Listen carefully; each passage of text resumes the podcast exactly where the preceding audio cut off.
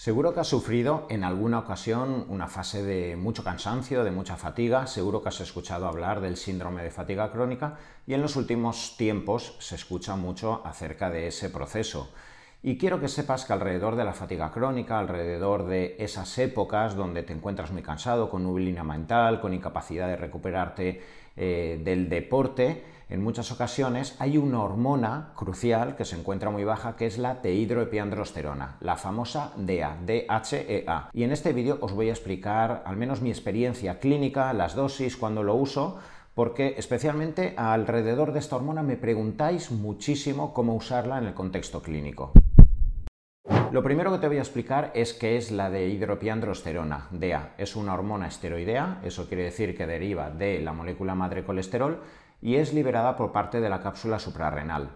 Esta hormona, una vez eh, liberada en sangre, actúa como precursora de androstenodiona y a partir de ahí, tanto en hombres como mujeres, se puede aromatizar y transformar en hormona femenina, en estrógenos. Quiero que sepas que, a diferencia del hombre, donde la práctica totalidad de los andrógenos de la testosterona es liberada por parte del testículo, en el caso de la mujer, el 95% de las hormonas masculinas son liberadas por parte de la cápsula suprarrenal a partir de la DEA. Fíjate si es importante, en el caso de las mujeres, tener controlada esa concentración de, de especialmente a partir de los 30-35 años, porque muchos de los andrógenos, que son luego necesarios a nivel muscular, a nivel cognitivo, a nivel sexual, etcétera, derivan de la DEA. Importante saber que cuando mires en tus analíticas los niveles de DEA, mires el nivel de DEA y de DEA sulfato, puesto que la DEA sulfato es la parte eh, disponible que existe de la DEA en nuestro organismo y en muchas ocasiones cuando no se genera el proceso de sulfatación pueden existir problemas a nivel hepático que están haciendo que incluso a pesar de que tomes DEA exógenamente, no aumente la DEA sulfato en la concentración sanguínea y luego no encontremos los efectos esperados a nivel biológico. Y hablemos los efectos terapéuticos que principalmente tiene la DEA y pues al menos para mí eh, por qué es tan importante verla en las analíticas y según el contexto, la historia clínica y las circunstancias que está teniendo el paciente es importante eh, modular su concentración, agregarla exógenamente, etc. La dehidroepiandrosterona, como bien te he dicho antes,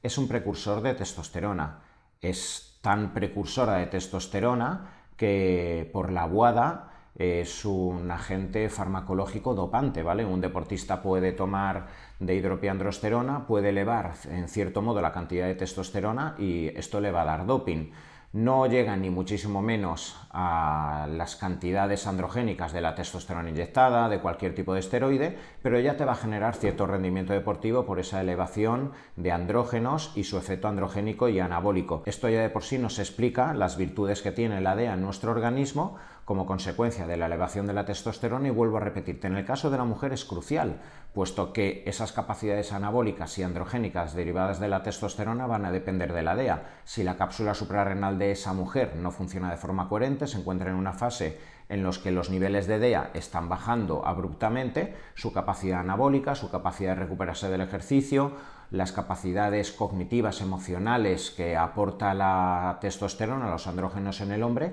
se puede mermar. Entonces eh, es importante que entiendas, por un lado, esas capacidades androgénicas que tiene la DEA, pero sobre todo, para mí, quizá lo más importante que tiene la DEA es el efecto anticatabólico. ¿Esto qué quiere decir? Que cuando somos jóvenes, a los 15, a los 20, a los 25, 30, 35 años, ¿vale? Nos podemos exponer a todo tipo de circunstancias hostiles. Puedes sobreentrenar, puedes dormir solo 5 horas, trabajar 6 horas a lo largo de la semana, puedes hacer dieta cetogénica, ayuno intermitente, prácticamente no comer, entrenar por la mañana, por la tarde, eh, salir de fiesta y el organismo tiene una capacidad antiinflamatoria muy potente porque el organismo libera cortisol a partir de la cápsula suprarrenal. El cortisol es una hormona también esteroidea antiinflamatoria. De hecho, ¿qué ocurre cuando te das un golpe, cuando tienes una reacción anafiláctica, cuando tienes un estado inflamatorio muy potente en tu organismo? Te ponen corticoides. Pues tú también liberas corticoides a partir del cortisol de la suprarrenal. Pero cuando somos jóvenes hay mucha reserva suprarrenal también de dehidroepiandrosterona que actúa como anticatabólico. De forma que, a pesar de que el cortisol cuando tú lo liberas tiene potencial antiinflamatorio, pero también tiene efecto proteolítico, ¿vale? Te rompe estructuras proteicas, pero cuando eres joven, la cantidad de DEA que libera tu organismo lo compensa. ¿Vale? Por eso cuando yo veo muchas analíticas de deportistas profesionales o de personas con 30 y pocos años que están entrenando mucho, trabajan, tienen una vida que va a fuego, tienes el nivel de cortisol en 26, en 30, en 34 barbaridades. Y sin embargo la persona te dice, wow, doc, es que yo no me entero de nada, la vida no puede conmigo, es que yo, mira, trabajo, entreno 6 días a la semana, lo necesito, luego trabajo doble turno, es que puedo con todo. Claro, tú estás liberando mucho cortisol para levantarte a las 6 de la mañana, para entrenar, para no tomar hidratos, para llevar una vida en cierto modo inflamatoria, liberas cortisol y el efecto proteolítico, es decir, que te genera catabolismo muscular del cortisol, es compensado por el efecto anticatabólico de la DEA. Pero ¿qué ocurre normalmente, y yo lo veo mucho en analíticas de sangre a partir de los 35-40 años? Que uno quiere llevar la vida de antaño, quiere seguir trabajando 60 horas a la semana, quiere salir de fiesta, quieres entrenar 7 días a la semana, sigues liberando mucho cortisol, pero ahora ya no queda tanta DEA, y esto lo veo mucho en analíticas, sobre todo después de determinadas fases donde ha habido un evento, ¿vale? Eh, inflamatorio, una enfermedad respiratoria, donde ha habido una eh, circunstancia emocional que te ha pillado pues, a contragolpe y que te ha hecho dormir muy poco durante cierto tiempo y los niveles de DEA se desploman mucho a partir de los 35 o 40 años y tú sigues con el cortisol muy alto para compensar la actividad inflamatoria que existe en tu organismo. Tú sigues tirando hacia adelante, pero a partir de ahora empiezan a surgir muchas circunstancias que giran en torno alrededor del exceso del cortisol, catabolismo muscular, pierdes masa muscular periférica, empiezas a tener resistencia periférica a la insulina, acumulación de grasa abdominal, empieza a desequilibrarse el perfil lipídico, aumenta la glucosa, se empieza a generar glicación en el organismo, como empiezas a tener más grasa abdominal y esa grasa abdominal visceral está inflamada, se empieza a generar más inflamación sistémica de bajo grado, liberación de citoquinas que hace que te duela la musculatura, que tengas mialgias, artralgias, que tengas neuroinflamación, empiezas a sentirte más triste, ya no te enfrentas de forma tan resiliente ni de forma tan tan ardua, ¿vale? Como antes a los problemas, pero tú sigues tirando hacia adelante porque no quieres sentirte eh, la mitad de lo que eras antes. ¿Qué ocurre? Tu cápsula suprarrenal sigue liberando constantemente más cortisol para desinflamarte. Al menos nos desinflamamos hoy, tiramos hacia adelante, pero como no existe DEA que va a tener la capacidad anticatabólica, tú sigues desestructurando el componente proteico de tu organismo asociado a ese exceso de cortisol. Esto para mí es vital. Sabéis que no paro de hablaros de la importancia de sostener la masa muscular a partir de los 40 años que mantener, cuidar y mejorar la composición corporal para tener más tasa metabólica basal es vital a partir de los 35, 40 o 45 años, vital para la mujer con menopausia, para evitar la osteoporosis, vital para evitar enfermedades metabólicas cardiovasculares, para evitar la diabetes, para evitar la neuroinflamación, para evitar estados depresivos, asociados a la inflamación sistémica de bajo grado.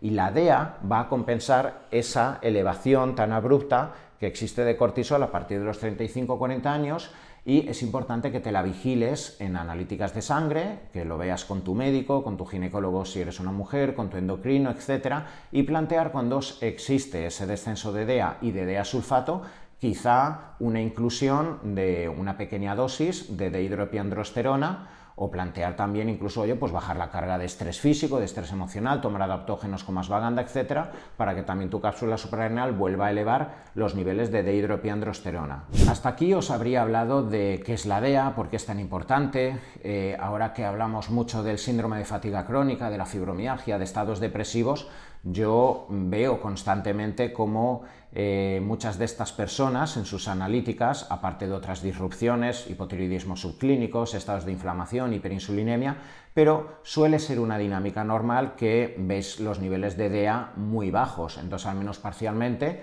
eh, mejorar los niveles de DEA puede potencialmente mejorar la sintomatología de todas estas personas con síndrome de fatiga crónica, el long COVID, que encontramos hasta en un 10-15% de personas que lo han pasado con ese estado de fatiga, neuropatía, cansancio, cierta depresión, los meses de después de haber pasado un COVID, etc., pues aquí normalmente los niveles de DEA suelen estar muy bajos. Y muchos de vosotros me preguntaréis a grosso modo cuáles suelen ser las dosis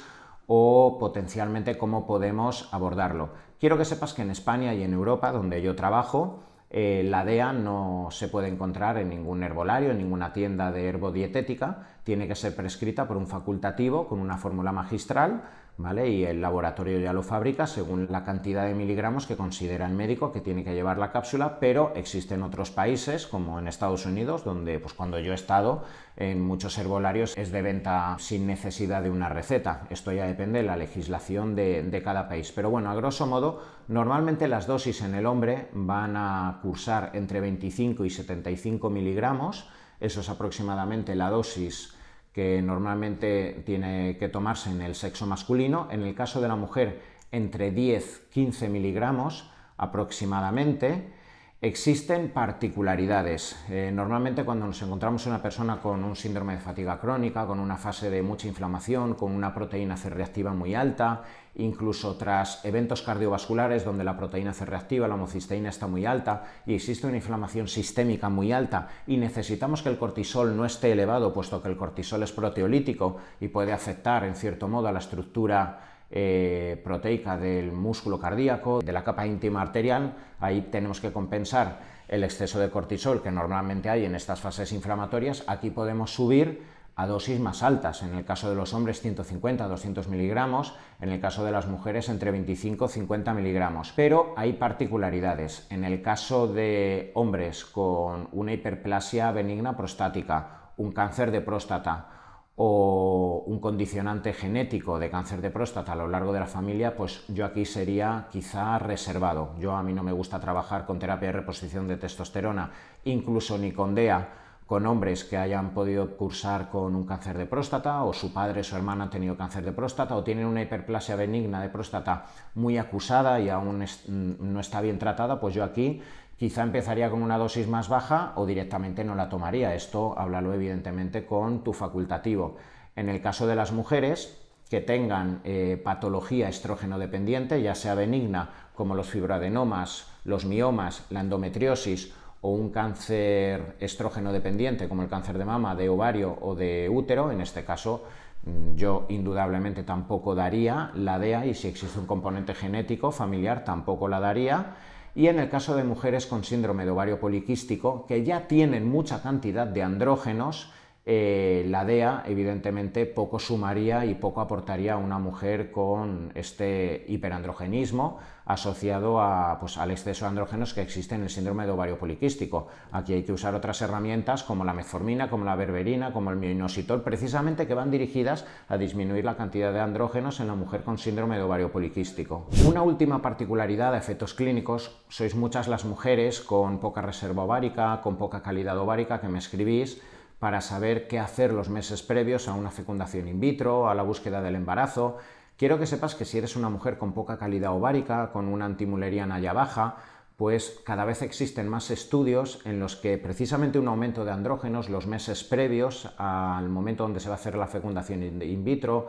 donde se va a hacer la vitrificación de óvulos, el aumento de andrógenos, y en este caso el uso de la DEA, a dosis quizá algo más altas, entre 50 y 75 miligramos, favorece la calidad ovárica. ¿vale? Entonces, de nuevo, si estás en esta situación, eres una mujer que llevas tiempo buscando eh, ser mamá y estás eh, planeando una fecundación in vitro, quizá los meses previos, junto a una alimentación coherente, mejorando la sensibilidad a la insulina, el uso entre 50 y 75 miligramos, vuelvo a repetirte, háblalo con tu ginecóloga porque tendrás que plantear todo sobre la mesa, pero pueden mejorarte tu calidad ovárica. Hasta aquí te habría hablado eh, acerca de la DEA, en qué consiste, qué es, cómo funciona, por qué sus virtudes, por qué vigilarla dentro de las analíticas y principalmente aquello que os preocupa tanto, la práctica clínica, pero volveré a insistir. Eh, incluso aunque te encuentres en un país donde es de venta libre, consúltalo con tu médico, apoya la dosis que tengas que tomar según las analíticas que tengas, revisa cada 3, 5 meses